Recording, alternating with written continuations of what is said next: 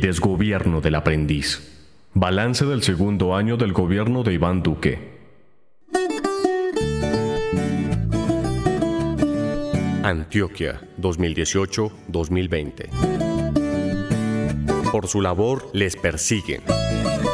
Astrid Torres y Winston Gallego, Corporación Jurídica Libertad. Yesid Zapata, Fundación Sumapaz. Si la maquinaria militar no mata, se oxida. Eduardo Galeano. Antioquia padece en forma sistemática desde hace varias décadas la violencia sociopolítica contra los líderes, lideresas, defensores y defensoras de derechos humanos. No en vano, ha sido en los últimos tres años el segundo departamento de Colombia, después de Cauca, con mayor registro de agresiones. Además, hay un avance y reacomodamiento geoestratégico y territorial de los grupos paramilitares. Todos los 125 municipios del departamento reportan presencia de, al menos, una estructura de esos grupos. Las más predominantes son las Autodefensas Gaitanistas de Colombia o AGC los Caparrapos y la oficina del Valle de Aburrá. Esto es posible por la continuidad de los nexos entre agentes estatales y estas estructuras, de las que hay evidencias como se verá más adelante. Con llegada de Iván Duque se empezaron a desdibujar varias posibilidades, materializar el acuerdo final para la terminación del conflicto y la construcción de una paz estable y duradera, en adelante acuerdo final, avanzar en la negociación con el Ejército de Liberación Nacional, someter las estructuras herederas del paramilitarismo y proteger la labor de las y los defensores de derechos humanos. En lugar de eso, en los dos años que lleva de gobierno se han impuesto otras tendencias. Por una parte, el incumplimiento del acuerdo final, la estrategia militar como única vía para resolver los problemas de seguridad orden público y convivencia en el país, y la banalización y negación del grave riesgo en el que se encuentran los líderes y lideresas. Por otra, la criminalización de la protesta social, la militarización de los territorios y la vida cotidiana y el retorno a las viejas prácticas ilegales de las chuzadas, los falsos positivos judiciales y las ejecuciones extrajudiciales contra opositores al gobierno y de otros ciudadanos que terminan como víctimas de estas políticas institucionales. En el departamento de Antioquia, el no cumplimiento del acuerdo final y el desarrollo de la política de seguridad y defensa del actual gobierno han conducido a mayores niveles de agresión contra la población, en especial contra aquellas personas que defienden los derechos humanos. De otro lado, desde el 7 de agosto de 2018, fecha de la posesión presidencial, hasta el 30 de junio de 2020, se reportaron 727 agresiones cuyas principales modalidades son amenazas, detenciones arbitrarias, tortura, tratos crueles, inhumanos y degradantes en el marco de las protestas sociales asesinatos y falsos positivos judiciales. Las víctimas han sido líderes campesinos, comunitarios, indígenas, juveniles, mineros, periodistas y estudiantes.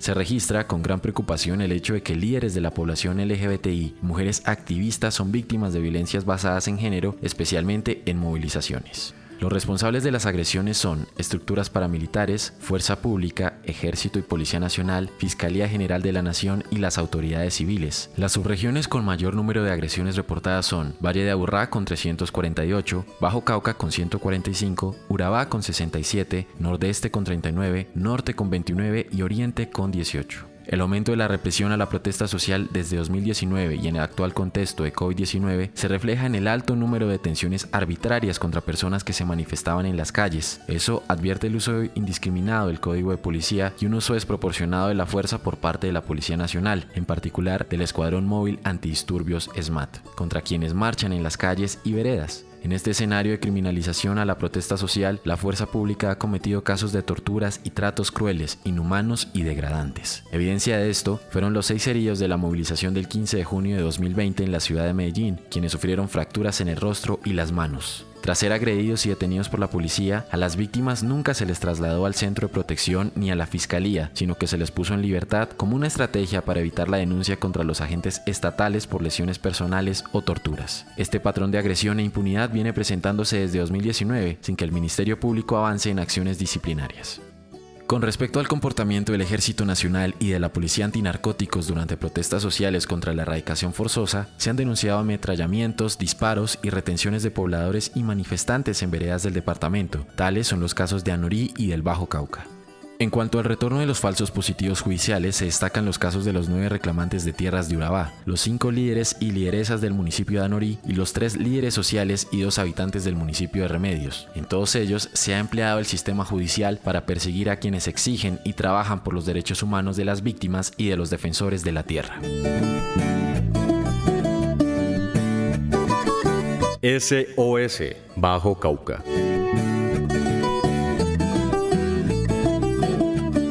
El Estado plantea que las disputas de carácter militar, político y económico en el Bajo Cauca se deben a la existencia de cultivos de uso ilícito y a la de las rutas de narcotráfico, pero la explicación de todo ello va más allá. La problemática tiene que ver con la existencia de vastos bienes comunes que son de interés geoestratégico para empresas nacionales y extranjeras. Por algo es que en la planeación regional que hace la gobernación de Antioquia y en otros ejercicios técnicos se ha configurado una provincia competitiva que recoge los municipios del norte y el Bajo Cauca. Ellos son San Andrés de Cuerquía, Toledo, Briseño, Ituango, San José de la Montaña, Campamento, Valdivia, Nechí, Tarazá y El Bagre. El objetivo de haber establecido esa provincia es construir el Centro de Desarrollo Industrial Regional y promover proyectos de infraestructura, economía y turismo. Según la Cámara de Comercio de Medellín, en 2019, de la región del Bajo Cauca se extrae el 60% del oro de Antioquia y el 30% de la plata, Igualmente, existen reservas y explotación de otros minerales como el níquel y el carbón. Se destaca la imposición de los megaproyectos extractivistas como el de Iruituango y otros que han llevado la concentración de tierra para la explotación minera y la expansión inmobiliaria. Existen 47 grandes títulos mineros en los municipios de Tarazá y Cáceres, en el Bajo Cauca y en Puerto Libertador y San José de Oré en el departamento de Córdoba. Además, se solicitaron 18.000 hectáreas adicionales en estos cuatro municipios que podrían favorecer a las empresas Juan Manuel Ruiseco, compañía SCA, Cerro Matoso y Grupo Penca. En esta subregión de gran interés geopolítico, desde 2018 hasta junio de 2020, se experimentó una profundización de la crisis humanitaria. Eso se reflejó en las cifras de homicidios, desapariciones forzadas, desplazamiento forzado y agresiones contra la labor de líderes y lideresas sociales. Como ya lo denunció el Nuevo Antioquia de la Comisión Colombia, Europa, Estados Unidos, desde 2017 el Estado ha venido aumentando su militarización en los seis municipios que componen esta subregión, Tarazá, Cáceres, Caucasia, el Bagre, Nechí y Zaragoza, sin que con esa medida se haya detenido la crisis. En la actualidad, el Bajo Cauca cuenta con un pie de fuerza de más de 5.000 efectivos y es el territorio de Antioquia con mayor número de asesinatos contra líderes y lideresas. La mayor parte de las personas asesinadas pertenecía a la Asociación Campesina del Bajo Cauca. Varias razones explican este grave contexto. Primero, el incumplimiento del acuerdo final. Con ello, los grupos paramilitares AGC y Caparrapos se han podido establecer en los territorios. Segundo, la presencia de esos grupos paramilitares ha sido posible gracias a los nexos entre estas estructuras y agentes estatales. Hay evidencias de estos nexos. La noticia entregada por RCN acerca de la captura del comandante de policía de Caucasia, Germail Torres, y el patrullero Carlos José Rúa, por vínculos con estructuras criminales y el relevo de todos los miembros de la fuerza pública en el Bagre, en el mes de junio, y la denuncia conocida también ese mismo mes que señala que el Ejército Nacional recibió en el corregimiento del Guaymaró, en Tarazá, información de la ubicación de alias Caín y alias Flechas, comandantes paramilitares pertenecientes a los caparrapos y no adelantaron acciones para su detención. Tercero, la crisis institucional por las destituciones e investigaciones de autoridades civiles electas para el periodo 2016-2019, las de Ángel Mesa Castro en el Bagre y Miguel Enrique Franco Menco en Nechí, en ambos casos por corrupción, y la de José Mercedes Berrío en Cáceres por vínculos con el paramilitarismo. Cuarto, la presencia de la insurgencia del ELN y de las disidencias de las FARC, esto aumenta el riesgo de la población, pues a veces se libran combates en la zona entre disidencias y paramilitares, entre paramilitares y el ELN y entre el ELN y el Ejército Nacional. Es un contexto de graves violaciones a los derechos humanos e infracciones al derecho internacional humanitario. Se cuentan 145 agresiones contra quienes ejercen la labor de defensa de los derechos humanos, la tierra y el territorio y también exigen el cumplimiento del acuerdo final. Los principales responsables son las dos estructuras paramilitares que dominan los territorios. Esas agresiones son muestras el alto riesgo en el que se encuentran los procesos organizativos, en especial a ya que del total de homicidios, 16 se perpetraron contra líderes de esta asociación y todas las personas asesinadas trabajaban en la exigibilidad del Programa Nacional Integral de Sustitución de Cultivos de Uso Ilícito. Debido al incumplimiento del gobierno nacional, los líderes y lideresas del PENIS han tenido que salir a protestar para exigir el cumplimiento de lo pactado, pero lo que han tenido a cambio es represión por parte de la fuerza pública. Simultáneamente, los grupos paramilitares que han establecido que ni una mata de coca se arranca en los territorios los amenazan y asesinan. En esta encrucijada, los líderes y lideresas del PENIS han tenido que ver cómo las promesas del gobierno nacional se evaporan y han quedado solos y teniendo que afrontar toda esta situación. La práctica del terror.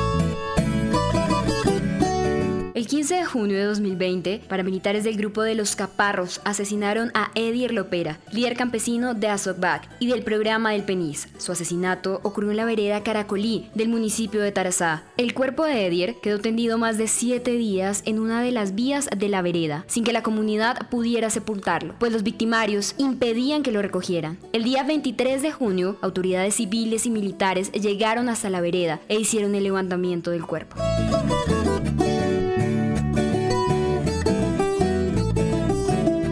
La respuesta del gobierno de Iván Duque a la situación que ha vivido el Bajo Cauca ha sido militarización y la erradicación forzada, junto con el Plan de Acción Oportuna PAO. Este último es una política institucional que no dialoga con las necesidades de las comunidades y organizaciones. Por el contrario, desconoce las exigencias que las organizaciones campesinas de la región y nacionales han reiterado en los últimos dos años. La necesidad del cumplimiento integral del acuerdo final, el desmonte del paramilitarismo, la no militarización de los territorios y de la vida, la negociación con el ELN, inversión social en los municipios e investigación y sanción a los responsables de las agresiones contra los líderes y lideresas sociales.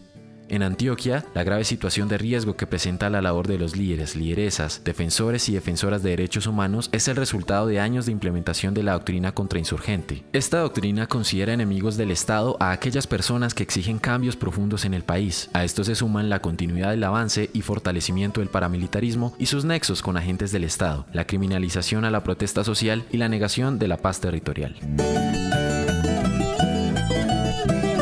Que la paz no nos cueste la vida.